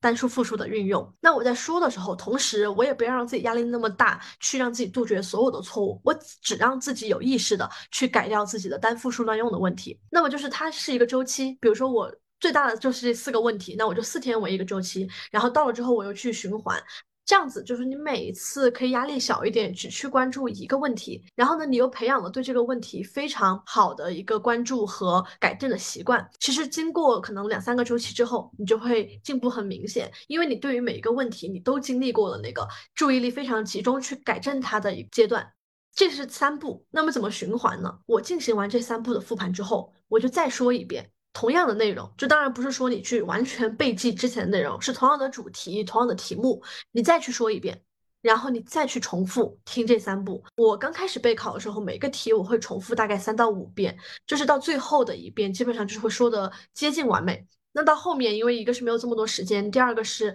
很多问题我已经就是基本上不会再有了，比如说语音语调停顿的问题和内容展开问题会小一些，所以可能就会重复一到两遍。我觉得这个就是非常非常重要，一定要去培养这种复盘的意识，而且你要很科学的知道自己到底该去听哪些方面的内容，就是这个三步循环的复盘法会给你带来质的飞跃。那尤其是如果对于托福口语就是非常的。觉得那个分数卡在那里提不上去的朋友，有时候你就真的是要去反思一下。你觉得你说的很好，你觉得你说的很流畅，但是其实你有很多可能你自己没有发现的问题。这个时候，就是如果你去做这样听录音、反复复盘的一个行为，就可以去非常好的去打破你的这个提分瓶颈。这里我就是。掺杂着分享一个我在第二次考托福的时候遇到的一个很有意思而且很巧妙的事情，我觉得也是我可能第二次口语没有拿特别高分的一个原因。因为我其实，在考试之前的模考基本上都能拿到二十八到二十九分，但最后实考只拿到了二十五分，而且我确实是状态受到了很大的影响。因为这个事情，可以简单的分享一下，大家可以当一个笑话听一听。如果不考托福的朋友，因为呢，我刚刚也提到嘛，就是托福的考场像一个菜市场。所以就是当你在听听力的时候，就会有人开始说口语了。所以就有人会去教你，呃，在听听力的时候，你可以去试图听一听别人说的口语题，从而判断一下那天的口语题是什么，然后你提前准备一下。因为当天的同一个考场的口语写作题基本上是一套。那么我第一次考试的时候。我就尝试了一下，然后非常顺利，因为我在听听力的时候，就是在那种做题的间隙，就是我可以有一个停顿休息的时间，同时我的旁边的人已经开始说听力了。呃，已经开始说口语了，我就听到我旁边的男生口齿非常清晰的，正好在说他那个第一句表达观点的话，而且那一次题目也很简单，是一个题库里的老题，就是问你是更喜欢有和你观点不同的朋友，还是和你观点一致的朋友？因为就是关键词很好踩中，他一直在说什么 share similar opinions 什么的，所以就非常的戳中，我就想啊，那就这个题，而且这个题很简单，可以在听力间隙也准备了一下，然后说的非常顺，结果第二次就大翻车。首先我进去的晚了一点，这个就是一个一个弊端，就是前面说到你晚进考场的一个副作用。我在听力间隙，我也在那儿听，然后我就听到了一个女孩子，就是比较远的声音，因为就那个时候在说口语的人应该也不多了。然后她就说，呃，就是 negotiate price。什么什么的，然后我就以为哦，是题库里有一个题，他是说你是更喜欢买东西的时候可以去 negotiate price，还是说那种 fixed price，就是没有去讲价空间的这种购买方式？我想哦，那是这个题库里的题，嗯，那也不错，这个题我也很熟悉，而且反正也讲过很多次了，所以我就很安心的做完了听力，进到了口语，结果。我进到了口语题之后，我看到了一个完全陌生的题目，就是那个题目。我后面回想起来，它本身确实也很陌生，是一个我没有见到过的题目。但是呢，也不是说难到就是完全无计可施的那种。但主要是因为我带有了一个错误的疑似题目进去，然后所以看到那一下，我发现它不是的时候，那个对于我就是心理上的那种打击就稍微更大一点。所以就是我带有了预期进去，我的状态一下就被被影响的很大，所以就顺带着影响了我整个讲口语的状态，就都都有一点磕磕绊绊的。结果我做到了口语的最后一个题，我发现那是一篇 lecture，它是讲 negotiate price 的这种商业策略。然后我就意识到，就是我听到的是对的。那个女生她也是在讲，但是她讲的是第四个题，不是第一个独立口语题。她做的也太快了，但是也是因为我进去的很晚嘛，所以就就是建议大家在实考中不用特别刻意的去听。就是如果你听到了，像我第一次其实没有很刻意。如果你听到了，那就说明这个题目它是你的，它该你提前准备，该你提前得。但你如果没有听到，就 let it go 吧。就哪怕你遇到一个陌生的题目，它也很正常，因为你练习的时候遇到基本上每一个都是新。体嘛，对，这就是一个我很想分享的一个翻车的一个经历。那么关于写作。呃，其实写作这个点，我在写经验帖的时候，我就特别纠结，因为它看上去是我最值得分享的一科，但恰恰是我想法最少的一科，可能会听上去有一点凡尔赛，就是是因为我觉得我自己的就是写作的英语写作的基础和底子是在的，再加上大学里面都是全英授课，所以就是有很多需要去，不管是日常写邮件、写作业，还是去写论文，都有很多这样的经历，所以。其实我的写作，我觉得我没有用到太多技巧，或者说是我的备考时间其实是我所有课里面最短的。只是因为我第一次跑题了，所以我第一次考到第二次考提分特别明显。然后我觉得其实第二次我只是发挥出了正常的水平，我没有去做额外太多的一个事情。但是也有一些点可以去分享。首先，我觉得第一个点就是说明托福的写作抱佛脚是很有用的。如果对于一个基础不是太差的朋友来说，呃，我自己是因为一直很忙嘛，在忙着准备 GRE，然后呢，对于托福我也是把重心更多放在听力和口语上，所以写作我是直到考前一天，第一次考前一天我才去第一次练习那个改革后的新题型，然后呢，第二次考前我也只是那十天每天坚持写两到三篇的样子。那么有一些呃参考资料，我觉得对我也蛮重要的，我也把它放在了那个正文部分，大家可以去参考文字部分。但是就是因为还是同样一个点，如果你听到这里，你是希望去对你的托福写作有一些经验的参考的话，如果你的基础比较薄弱，或者是如果你的备考时间还很充裕，我都不是很建议你去参考我这种抱佛脚的方式。那么不管你的时间充不充裕，然后不管你是因为什么目的想去提高自己的写作技巧，我同样的一个逻辑就是还是内化和纠错意识非常的重要。首先内化自己的素材库。呃，关于写作，我相信大家也很纠结的一个事情，就是我到底要不要用模板。我刚也提到嘛，我也有参考一个 B 站上的一个资料，它提供了一个模板，但是我没有去直接的用它，我也把它内化成了我自己的东西。就是我觉得我们去用模板，我们用的不是说我们去背那个句子，然后直接去套用，我们需要用的应该是模板的底层逻辑。比如说，它为什么是这三个句子？是因为这三个句子是一个递进的关系，还是一个并列的关系，还是一个先让步后转折的关系？我们需要去抓住的其实是这个东西。所以呢，我就根据我参考的那个资料去定了一套我自己的模板。它更多的其实像一个思考框架，因为其实每一次也不太一样。那么，呃，分享一个我具体的就是关于托福那个新题型学术写作讨论的框架，我一般会这么去展开。首先，第一句我会写，在讨论中，B 同学说的很有道理。X 这个事情呢，确实很歪。这里其实就是一个让步，就是我会去先承认我不同意的那个观点，然后下一个呢，我就会说，我还是觉得 X 这个事情更 X。正如 A 同学说的一样，因为什么什么什么，那这个什么什么什么呢，是需要去区别于这个 A 同学的。呃，这个点就是是因为托福这个新体系，它要求你要对这个讨论有贡献，同时你需要去回应别人的观点，所以这个其实是我自己思考之后的一个技巧，就是我迅速的通过两句话。既回应了两个同学的观点，都提到了，而且呢，我一定要确保我提出新的东西来，就是我哪怕同意 A 的观点，但是我一定要提出的是跟 A 不一样的理由。这个就是我第一次为什么跑题的原因。我第一次就是太慌张了，我考场考上考场前我只写了一篇嘛，所以我对这个题型也不是很熟悉，而且我就生怕我做不完，因为这个新题型它只有十分钟，然后你还需要去先阅读，所以我就很慌。呃，我就读得非常快，我只看了第一句我就开始写了，我没有注意到其实他的 A、B 两个同学观点不一样，他的 A 第一句是在让步，所以呢我就写了反对，但是我事实上给的理由是跟 A 几乎一样的理由，这是我复盘的时候才发现的，所以后面我就发现了，就是如果你是要去备考托福的同学，你一定要注意，你一定去不能去提供一样的理由，但是你要去回应到两个人的观点，非常 tricky 这个考试。然后就展开去解释这个理由。那么这个地方跟口语那个其实一样，你展开解释的话，你可以去说深层原因，可以说结果，或者反着说。那么接下来呢，我会去举一个例子。这个举例子的方式，我觉得也比较值得参考。就是它不用你去背例子，或者是去积累那些什么名人名言的例子，也不用去举那种我怎么怎么样的例子。嗯，我觉得是一个很高效的方式，就是叫做举范例。这个范例就是，其实是我们很容易忽略的一个事情，就是记叙文六要素里面，只要有四个要素，基本上就可以满足描述清楚一个例子。这个也是我在我听的那个课里面有详细的解释，大家可以去看。那我觉得就是，如果你是其他的写作目的，如果你有需要去举范例的这种，就是如果不是特别学术型的，真的很严格的写作的话，你可以去参考这种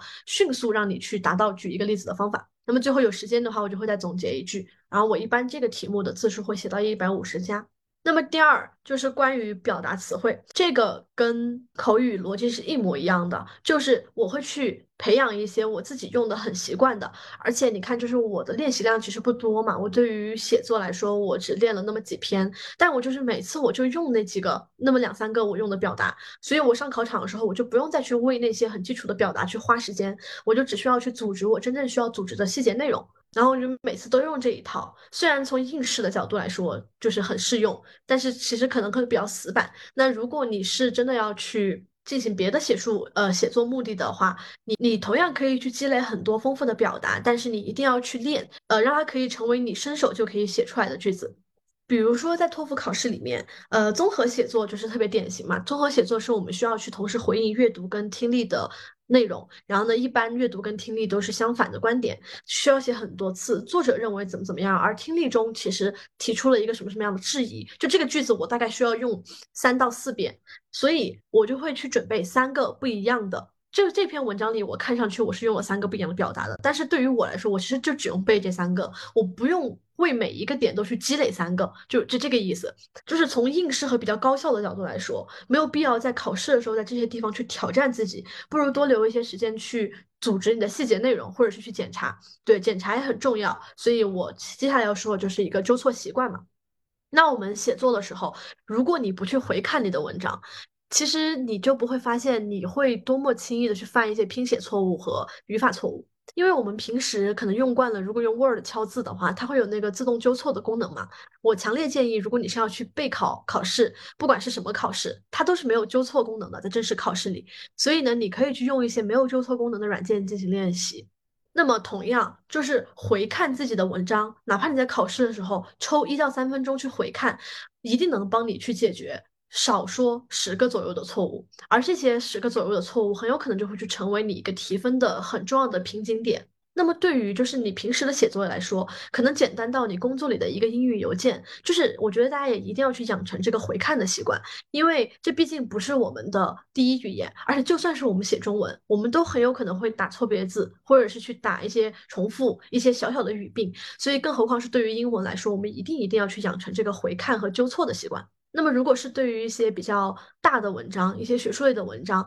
你也需要去可能借助更专业的工具，比如说跑一跑 Grammarly，去跑一遍，把你的这些基本的错误改掉。但是自己还是一定要回看的，因为可能还会有一些语言表达、组织内容方面的错误，需要你自己去阅读的时候去发现。对，这个同样是，如果你在考试中发现自己的写作写得很流畅了，但是仍然是一个提分瓶颈。可能就是在于你忽略了一些细节错误。如果你养成一个去回读、去看错误的习惯，很有可能这个瓶颈就突破了。OK，那么以上就是关于我自己对于输入输出型就是两两个分类来去说怎么去提高自己的语言学习能力的一些主要的框架性的观点。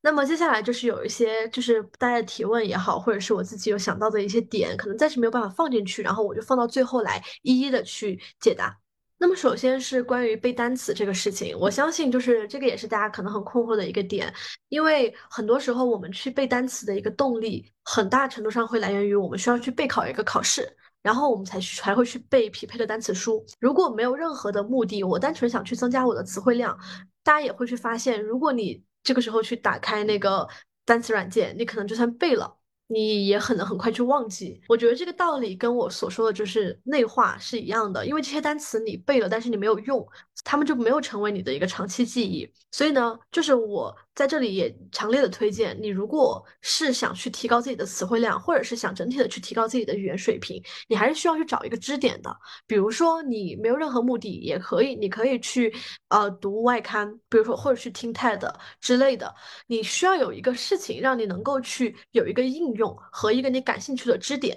那么比如说以听 TED 或者是读外刊为例，那你首先我会推荐你去读一些你自己感兴趣的话题，那么可能这方面的词汇量也是你比较想去积累累的，或者是说跟你的工作跟你的实际应用相关的。比如说，我去听一些很商业化的东西，一些可能公司一些产品发布会类似的这种材料，它里面提到的很多东西，可能都是我在我的行业里可会很容易遇见的。所以呢，我在这个过程中去积累单词，我觉得比单纯的去背单词软件或者是背单词书会来得快一些。比如说，我今天听了这一篇，听了这样一篇 TED，然后呢，我去做了那个跟读的一个精听，然后与此同时，我去记录了我的生词。然后我就可以先放着嘛，就是我也可以把它加入进哪个软件去背。但是呢，更重要的是，我听完这一次，我不是说就就放掉了嘛，我可以去回听。这个回听我就不用每次都是做精听了，我就可以去把它当成磨耳朵一样去听。那这个过程中，你就会有一种哦，我背的那个单词。我听到了它的实际应用这种感觉。那么有了这样的一个经历，就这个单词这就更会容易成为你真正记住的东西。所以就是我觉得背单词原理也是，你需要找一个支点，让你能够去内化这个知识点。就像我提到的那个例子，就是我对于那个现在对于那个休假那个单词那个 sabbatical，我就感觉我忘不了了，因为我。听到了一次，然后我跟读了一次，把它作为可能是作为我的一个生词，像积累了一样。但我在考试中我用到它了，而且我就是遇到它这种感觉，会让我就是一直去记住它，记住那个场景，我就会去想起《老友记》的那个场景，以及我在考场上遇到它那个场景，我就忘不掉了。那么同样，我觉得就是我想了一下，就是这个其实可以跟我们去练口语去结合起来。呃，比如说你这段时间是想要去提高你在工作中的口语交接能力，那自然而然的你的输入的材料来源，或者是你听到的东西，大概率都是你们公司的一些材料啊，或者是你们经常在工作中会提到一些 topic。那么你如果有一些就是不记得的单词、不认识的单词，你你在这个过程中做了积累，与此同时你想去锻炼你在这方面的口语表达能力，那你自然而然的就会去。说同一主题的内容，这个过程中你可以去逼着自己去用这些单词，就是你自己跟自己对话的时候也好啊，或者是你去练某一个 topic 底下，你想去让自己去现实去说一段话，你都可以去用同一个主题，所以这样的话，你就会去更大概率的去用到你刚刚背的单词，然后你可能就会记得更清楚。我觉得它的共同逻辑都是你一定要用，你才有可能真正的去记住它。然后第二个问题就是关于口音的问题。嗯，就是除了印度口音这个，我觉得确实确实很无法。但是整体对于口音来说，因为我自己就是不仅是一个就是必须去学英语，或者是必须备考英语我才会去学语言的人，我自己对于语言本身就很感兴趣。呃，我自己有自学一些别的语言，包括我自己也有那么一小点点的模仿能力，就是我很喜欢去模仿一些奇奇怪怪的口音，比如说我在大学期间。就是我的朋友们都说我很擅长去模仿香港口音，因为我们那边比较多香港的教授，然后我就很喜欢去模仿香港人说英语的方式。当然，就是这个可能不是所有人都很喜欢去做的事情，因为像我在去做这些事情的时候，其实我是去研究他们发音的方式，包括我们去学英语。呃，最普通的来说，你想要去发出标准的音，其实你是需要去改变一些说话方式的。它跟我们中文的说话方式，甚至是我们中文里面，其实每一个地方、每一个地方的方言，我们的发音方式本质上都是不同的，所以才会造成那个区别，也会造成说你南方人可能就是很难去做到像北方人那么自然的去说出儿化音。这个就是我们从小被训练的发音方式，你的嘴巴用的发力部位其实就都不一样，所以它是一个我觉得就是没有办法去改变的事情。但是呢，如果你很喜欢去研究，你可以去研究一下，这个可以去一定程度上帮助你去。去听那些可能不是很好听懂的语音，但是我没有试着去研究过印度口音，而且我觉得它确实很难，所以对于印度口音，我没有特别就是直接的能够去帮到大家的办法。但是说到这里，我也就是有一个点想去分享，就是关于口音这个问题。其实我们没有必要去说一定要自己去养成所谓的英音或者美音。我觉得就是现在中国说英语有一个现象嘛，就是很排斥中国口音这个事情。其实就你细想，很讽刺。因为英音跟美音，你如果一定要把它们按口音来区分，它们就是英语这个语言在两个国家，因为他们发音方式的不同，两种不同的语音习惯。但是语言本身它其实就是一个去表达和沟通的工具，就是我们可以去模仿口音。我觉得就是我自己也喜欢去模仿口音，但那对于我来说，是因为我觉得很好玩，而且我。嗯，就是多少可能有一些就是模仿的这种兴趣爱好和小天赋在，所以我很喜欢去模仿。但是我从来不会觉得说我自己如果不去模仿美音，我自己说英语的中式口音，我就会觉得很自卑，我就会觉得我的发音很不好听。我经常在社交媒体上看到那种，比如说什么全英 vlog，然后他们就是一些博主，他们会用英语配音，然后就有很多人在评论区说你这个口音很不好听，你这个口音中式口音味很重。但是我觉得这个事情根本就不是一个值得去指责的事情，所以我觉得大家也不用很焦虑的去说我要去练口音才可以，我要去改掉自己的中式发音习惯才可以，因为这个就是像我说的，它是我们自己语言的自己母语的发音方式和发力部位决定的，是一个生理性的因素，就是除非你训练很多年，或者说你真的去很钻研。他们的发音方式，不然的话，所有人一定都不可能就是完全做到像母语者一样的那样的口音的，那个就是生理上决定的。所以，嗯，我觉得就是，尤其是大家练口语嘛，就是不用太去纠结口音这个问题，因为你表达的内容和你能不能清晰的表达出来，让别人听懂，永远比你的口音重要。但至于说就是印度口音这个问题，我也没有什么太好的办法，就可能只是说你要去适应。就像我们说的，你它是一个输入嘛，那你要去分析这个输入的规律，对吧？你要去让自己适应这个输入的模式，那你就只能去适应了。对，OK，以上就是我全部的分享的内容。然后呢，我也没有想到就是会说这么久。因为我本来对于这一次节目的预期，可能就是因为我一个人说嘛，我觉得我能说半个小时差不多了。但事实上，这个节目最后应该还会蛮长的。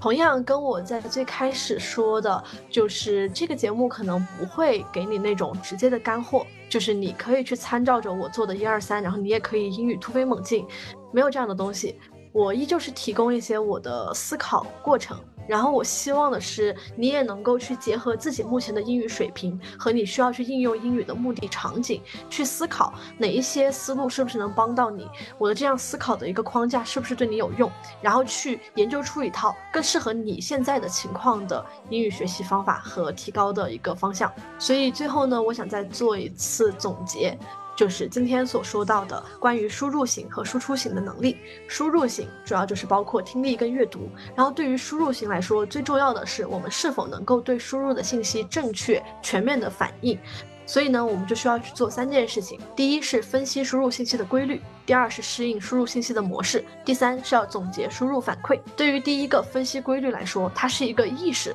是你不管是要应试的话，你可能是要去分析你的听力阅读材料，可以通过精读精听。那么如果对于你的其他的目的，你也需要去有这个意识去分析你即将输入这些信息的一个规律，那么让自己去适应，从而让自己去适应这个模式。然后同时要去总结你的输入反馈，比如说去建立自己的错题库，或者你自己专属的一种错题的复盘机制。呃，在输入型这个地方，我推荐的一些学习的材料，主要就是长难句。这个呢，是我觉得你可以去打好自己阅读基础的一个非常重要的东西。然后我会把这一个部分的我看的那个视频放在正文部分。那么对于输出型的考察，最重要的就是你要有话可说且有话可写。因此，最重要的能力其实是把你的积累真正内化为也可以为你所用的东西。同时呢，如果你对自己的语言表达有更高的要求，你还需要非常的注重纠错这个意识和概念。那么以上就是我对于英语学习的一些分享。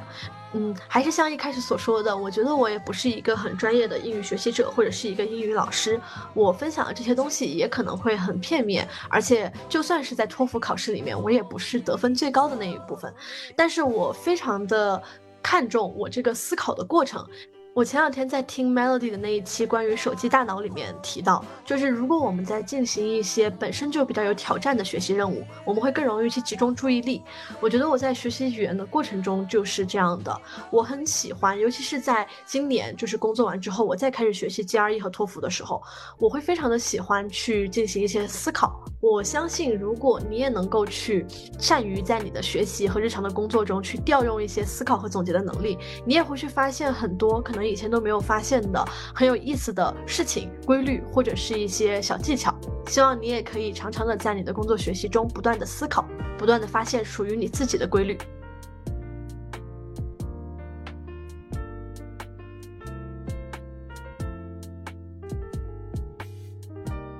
嗯，最后的最后，因为之前在小红书上分享完经验帖之后，有一个粉丝就是很想听我。说一遍托福口语的独立口语题，呃，因为我当时有提到说，我基本上在考试前能够稳定的模考，就是首遍就能说到二十五分以上，所以他可能很想去听一下这样的一个表达是一个什么样的水平。但是我个人觉得，就是可能只能作为一个参考吧。一个是我用的那个打分软件，就是我的经验帖里有提到它的那个分可能有虚高。第二个是，就是到今天我录这个节目的时候，已经距离我就是。考托福过去了半个多月了，所以就是我的状态也不是那个考试的状态了，所以我就试着去说一个放到这个最后。如果不想听的话，你可以直接划划走这一部分，直接到最后的片尾 BGM，因为就是我觉得可能会很尴尬，因为我自己现在都觉得有点尴尬。